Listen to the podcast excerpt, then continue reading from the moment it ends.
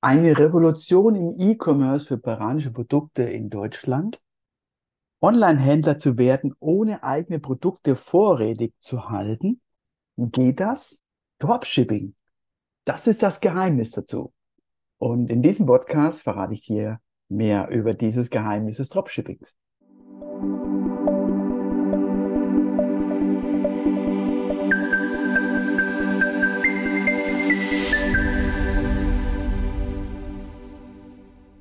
Hallo, ich bin Holger, Holger Ersam, Gründer von Ersam Peru Consult, die Brücke zwischen Peru und Deutschland, der erste Podcast in Deutschland, der äh, über Peru berichtet und Tipps gibt äh, zum Entrepreneurship, also wie kann man Business mit peruanischen Produkten in Deutschland aufbauen, sowie auch umgekehrt. Und das heutige Thema ist Dropshipping, eine Revolution im E-Commerce für peruanische Produkte. Doch was ist das eigentlich?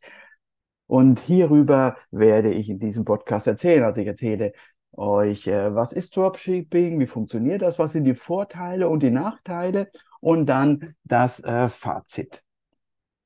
Was ist äh, Dropshipping?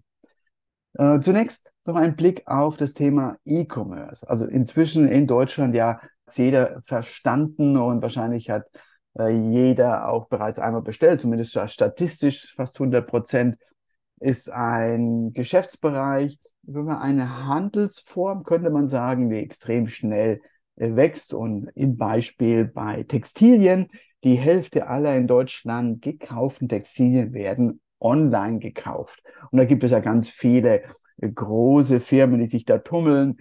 Beispielhaft, es gibt noch viel mehr natürlich, äh, die Otto-Versandgruppe oder die Otto-Gruppe so wie äh, Zalando. Da ist natürlich auch Amazon dabei und inzwischen auch alle Hersteller, äh, die äh, Adidas, Puma, Boss, äh, you name it, direkt ihre Produkte dem Konsumenten online mit E-Commerce anbieten. Also in Deutschland sehr gefestigt. Während das in Peru immer wieder mal angeboten wird, also bei Replay oder Saga Falabella, was in Deutschland vergleichbar wäre wie Galeria vielleicht so ungefähr äh, oder ein bisschen wie Mediamarkt, aber in Peru weniger ausgeprägter ist, äh, ob jetzt am Transport das liegt oder am Rückgaberecht oder an der Sicherheit der Zahlung, die anders bewertet wird. Also in Peru weniger ausgeprägt. Aber wir sind jetzt im Fokus in Deutschland. Was ist eigentlich Dropshipping?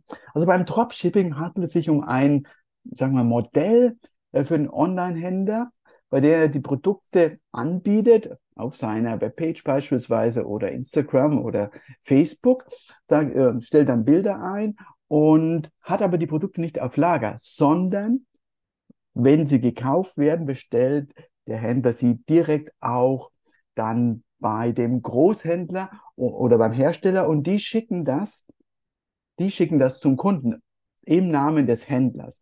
Natürlich weiß dann der Großhändler, wer der Kunde des Händlers ist, ja. Ähm, aber ich habe noch nichts gehört, dass das irgendwie so ausgenutzt wurde.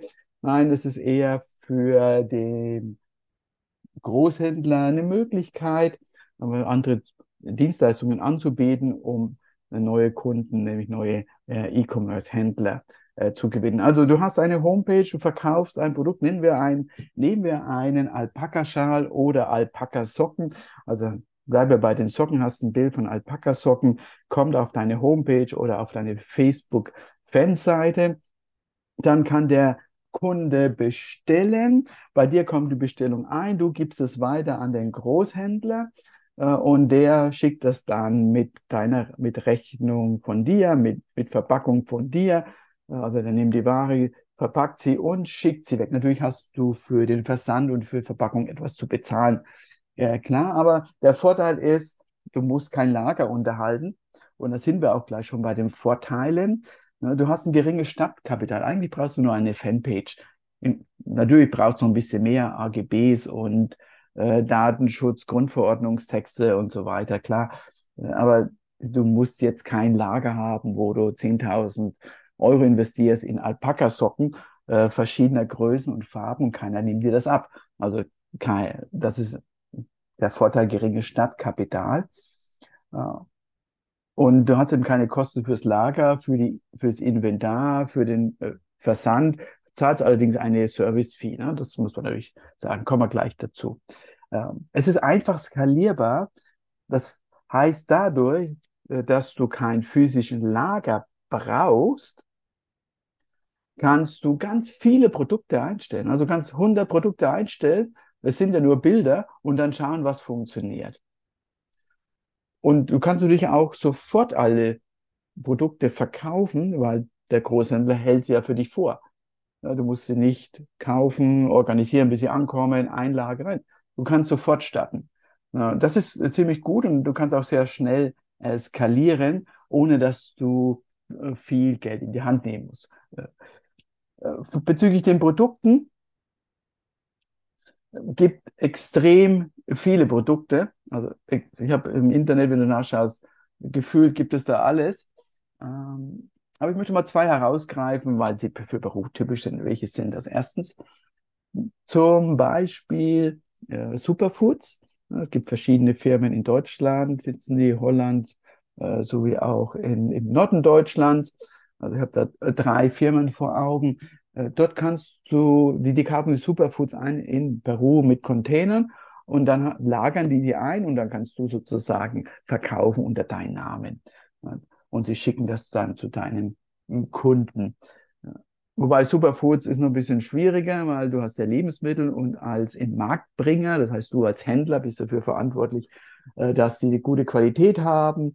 Äh, das heißt, du musst wieder schauen, dass der Großhändler auch alle Zertifikate hat, die es braucht. Wenn du Bio verkaufst, Bio-Superfoods, brauchst du auch eine Bio-Zertifizierung als Händler. Das ist natürlich weniger als geldintensiv, als wenn du direkt importierst, aber trotzdem hast du auch so äh, Zertifizierung alle zwei Jahre und die Erstzertifizierung zwischen 1000 und 2000 Euro kostet das auch. Also vielleicht dann doch mit Alpaka-Socken, äh, Alpaka-Socken der Hit eines äh, Großhändlers, der das in Deutschland anbietet. Neben kannst du ja Schals, Pullover haben. Ähm, dort ist das eine ideale, ideale Möglichkeit zu starten. Du brauchst keine Zertifizierungen, sondern du kannst einfach dieses Produkt auf deine Seite stellen und verkaufen. Also geringe Stadtkapital hatten wir bisher, einfache Skalierbarkeit, also ganz viele Produkte, breite Produktauswahl, ob Alpaka oder Superfoods, immer musst du schauen mit Einschränkungen. Äh, Alpaka ist ganz einfach und der vierte Vorteil, standortunabhängig. Es läuft ja alles online, äh, du hast kein Lager, du nimmst Arbeitsmittellager äh, deines Großhändlers und du kannst auch von überall aus arbeiten. Also wenn du in Peru bist, kannst du genauso verkaufen in Deutschland, weil du musst nicht die Ware verschicken, sondern dafür hast du deinen Großhändler. Also du brauchst eigentlich nur eine Internetverbindung, dann kannst du dir im Norden Perus, in Mancora am Strand, äh, wenn es dann so schön 35 Grad sind, beim Bisco Sauer und den Sonnenuntergang genießt, dann kaufen deine Kunden äh, und dein Großhändler äh, verschickt das dann und du sitzt einfach da am Strand, um mal so ein Bild zu zeichnen. Gibt auch Nachteile. Du hast eine geringe Kontrolle über die Lieferkette, ne? weil du verkaufst Alpaka-Socken, aber du weißt nicht, mh, hm, wie die produziert wurden. Ne? Erstmal weißt du nicht, ist wirklich Alpaka drin, reines Baby-Alpaka oder ist es ein Gemisch? Wie sind die Arbeitsbedingungen der Menschen, die das produziert haben? Sind dann die Menschenrechte geachtet worden? Da hast du keinen keinen Blick darauf, weniger Kontrolle. Du musst dich, musst vertrauen, was dir gesagt wird. Ja, das ist so hm, ein, ein Nachteil, geringe Kontrolle. Ein zweiter, höherer Wettbewerb, weil es ja jeder machen kann, ja, machen es eben auch viele. Und dann hast du eben noch zehn andere, die auf die Idee kommen und auch Alpaka-Socken anbieten. Ja, und da ist die Frage, wie differenzierst du dich? Also musst mehr an deiner Positionierung arbeiten. Etwas, was wir auch ja, begleiten und aktiv beraten, wo wir ähm, unsere Kunden wirklich hinführen, dass sie äh, die Ersten sind, einmalig sind, äh, besonders sind. Der Beste reicht nicht mehr, um schon mal das, äh, äh, diesen, ähm, diese Betrachtungsweise zu relativieren. Du musst der Erste sein, anders sein oder irgendwie ganz besonders. So, der dritte Nachteil ist die geringere Gewinnmarge, weil du natürlich, also dein Händler etwas gibst. Ne? Der verkauft ja auch an dich, der hat eine Marge plus die Dienstleistung, das zu verpacken, zu verschicken, plus das Porto.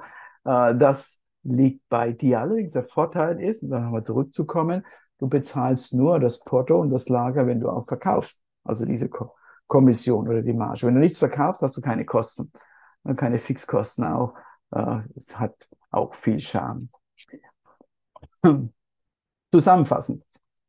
Äh, Dropshipping ist echt eine spannende Möglichkeit im E-Commerce-Geschäft für peruanische Produkte äh, aufzubauen. Dennoch solltest du deinen Herausforderungen bewusst sein, weil die, der Blick mit der begrenzten Kontrolle über die Lieferkette, der durchaus intensivere Wettbewerb, jedoch durch eine sorgfältige Planung, eine gut definierte Zielgruppe, also die Nische, die Nische macht das und die Nische, wenn du fragst, wie viel sind denn in der Nische, wie viel brauche ich denn, es reichen 50 Kunden. Äh, wenn die zufrieden sind, dann erzählen die das weiter und dann erweitert sich das automatisch. Aber du bist dann einfach gesetzt und der Beste in der Zielgruppe. Stell dir einfach den Zahnarzt vor oder Orthopäde, wo alle hinlaufen, weil der oder sie einfach so super sind äh, und dann äh, bei der Zielgruppe gut positioniert ist. Und ähm, braucht eine effektive Marketingstrategie, denn dein Shop oder deine Landingpage, deine Fanpage also muss gefunden werden. Und ich finde Dropshipping zusammenfassend coole Sache. Also du hast dein Produkt in deinem Schaufenster auf der Webpage, auf der Fanpage äh, und jemand kauft und jemand anders stellt die, stellt die Rechnung, nimmt den Karton und bringt das zur Post.